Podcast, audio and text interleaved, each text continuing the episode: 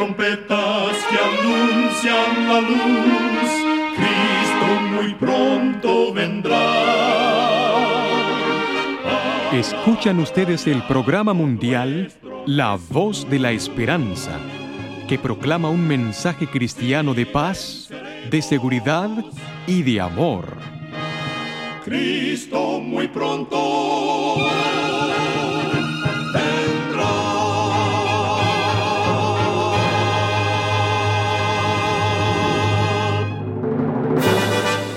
Bienvenidos al programa mundial La Voz de la Esperanza.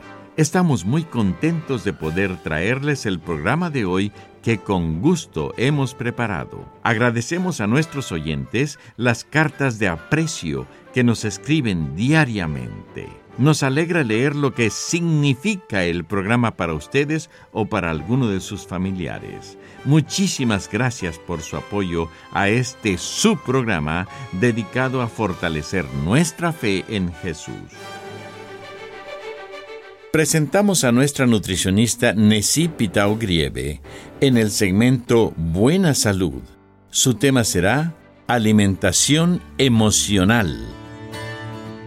Abordemos el problema de la alimentación emocional. ¿Comes cuando estás estresado, aburrido o frustrado? La alimentación emocional es comer para satisfacer una emoción en lugar del hambre. Sin embargo, la alimentación emocional nunca te hará feliz porque intentas llenar un vacío que no tiene relación alguna con lo que comes. La mala interpretación del hambre crea una telaraña deforme en tu mente y entras en un torbellino psicológico que dificulta la solución. Si eres un comensal emotivo, no importa cuán terrible sea la situación, tú puedes liberarte de este agobio. Es posible si tú quieres decirle adiós a la dependencia distorsionada que tienes con la comida. Pero primero debes reconocer que sufres de alimentación emocional y luego busca ayuda profesional. Créeme cuando te digo que hay luz al final del túnel. Dios puede ayudarte. Confía en Él, pues Él desea que tú seas prosperado y que tengas salud. Recuerda, cuida tu salud y vivirás mucho mejor. Que Dios te bendiga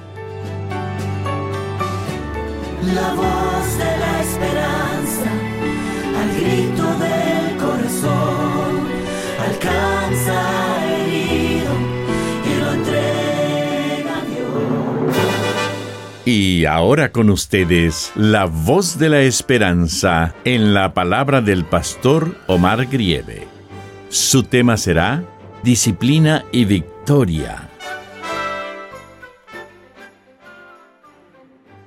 Amados amigos oyentes, en Primera de Corintios capítulo 9 y versículo 24 leemos: ¿No sabéis que los que corren en el estadio, todos a la verdad corren, pero uno solo se lleva el premio? Corred de tal manera que lo obtengáis. El primer atleta que rompió la barrera de los cuatro minutos en la carrera de una milla, o sea, un kilómetro punto seis, fue Roger Bannister. Con ese hecho logró un lugar de honor entre las celebridades del atletismo mundial. En 1946, Bannister cursaba el primer año de la Facultad de Medicina en Inglaterra. Corrió en un campeonato universitario la distancia de una milla en 4 minutos y 52 segundos. Un día le preguntó al técnico cuáles eran sus posibilidades como atleta. En respuesta recibió el siguiente consejo. Usted podrá tener un resultado mejor, pero tendrá que acortar sus pisadas, disciplinar sus hábitos y correr con más cadencia.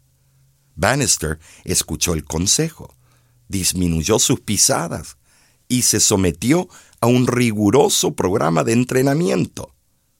En 1950 venció a Willem Sleghash, famoso atleta holandés, con la marca de 4 minutos y 9.9 segundos. Convencido que quebraría la barrera de los 4 minutos, continuó sometiéndose a rigurosos entrenamientos, hasta que, el 6 de mayo de 1954, logró la victoria que asombró al mundo entero. Al terminar la carrera, exhausto se desmayó en medio de la aclamación de la multitud reunida.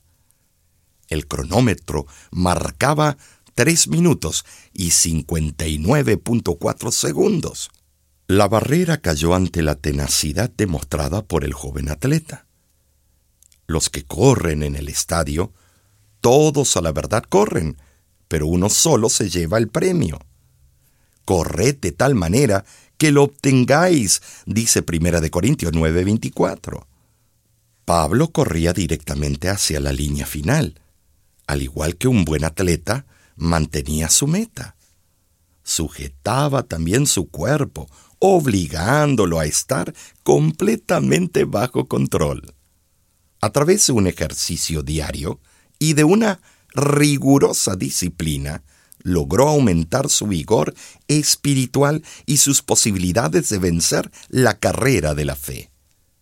Víctor Cruz, autor del libro Disciplina y Victoria, menciona que si queremos alcanzar la corona de gloria inmortal, debemos ejercitar la fe, resistir la tentación y con el poder de Dios subyugar nuestros malos impulsos y pasiones, hasta sobrepasar la barrera del pecado y alcanzar la victoria en Cristo. Era un día soleado mientras caminaba por la ciudad de Roma.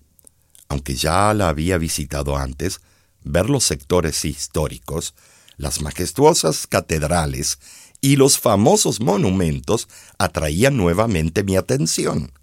Decidí volver al Tilianum o Cárcel Mamertina, donde según cuenta la tradición estuvo preso el apóstol Pablo antes de ser ejecutado. Conmovido, descendí los escalones que curviaban las paredes frías. Entré a la minúscula alcoba donde Pablo, soportando el peso infranqueable del sufrimiento, fue victimizado cruelmente por la injusticia del gobernante que lo llevó a la muerte.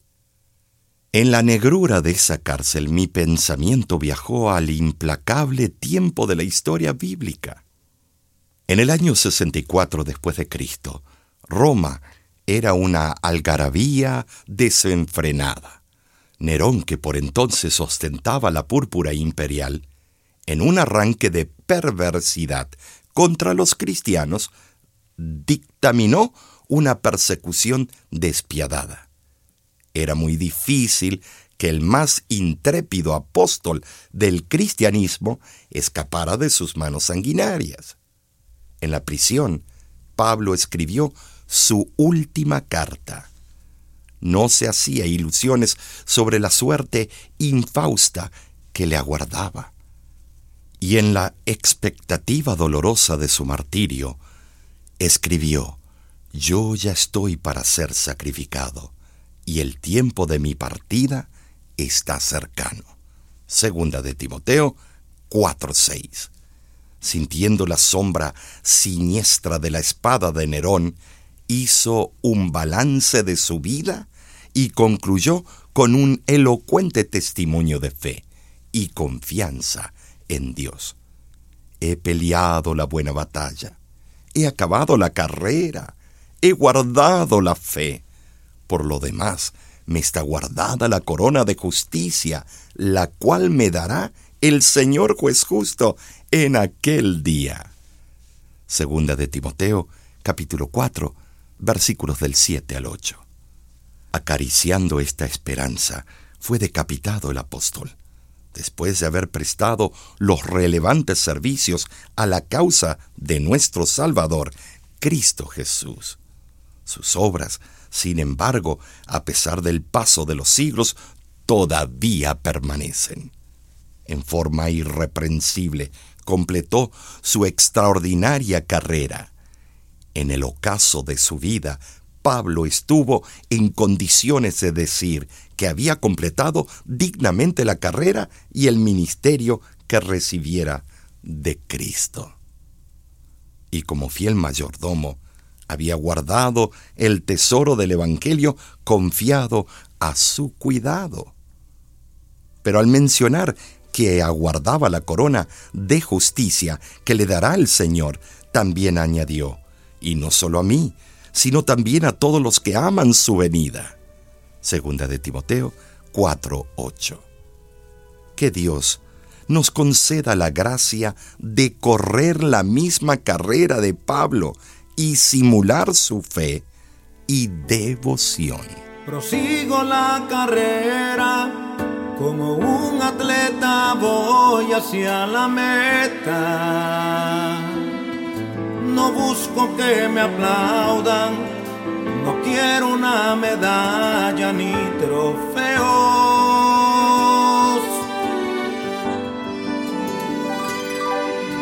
Yo mismo, hermano, amigo, no considero aún haber llegado. Pero una cosa hago, olvido lo pasado y me extiendo al futuro que me espera.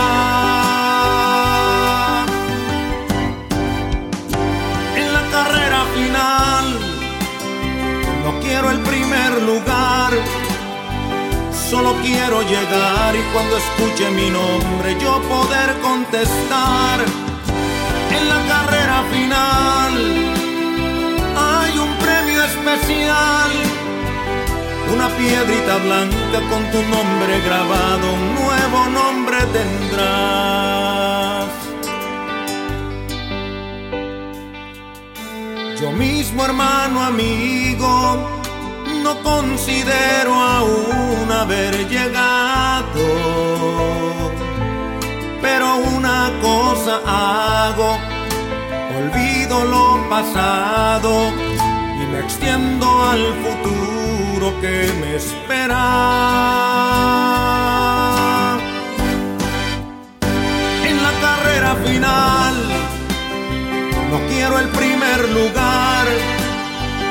Solo quiero llegar y cuando escuche mi nombre yo poder contestar. En la carrera final hay un premio especial. Una piedrita blanca con tu nombre grabado, un nuevo nombre tendrás. En la carrera final no quiero el primer lugar Solo quiero llegar y cuando escuche mi nombre yo poder contestar en la carrera final.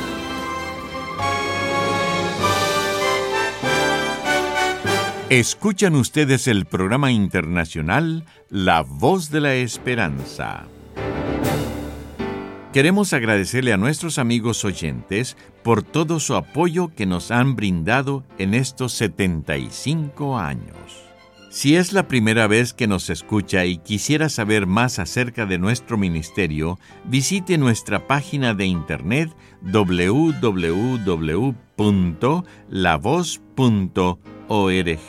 Allí podrá enterarse de nuestra misión y los diferentes proyectos en los que la voz de la esperanza está trabajando.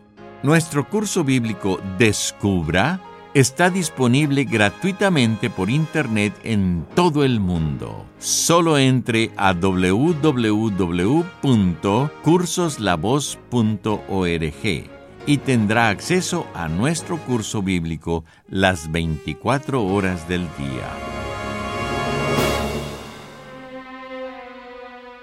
Muchísimas gracias, amigo, amiga oyente, por su atención.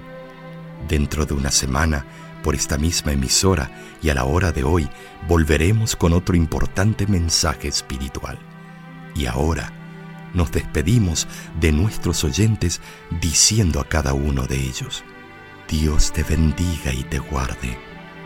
Haga resplandecer Dios su rostro sobre ti y tenga de ti misericordia. Dios alce a ti su rostro y ponga en ti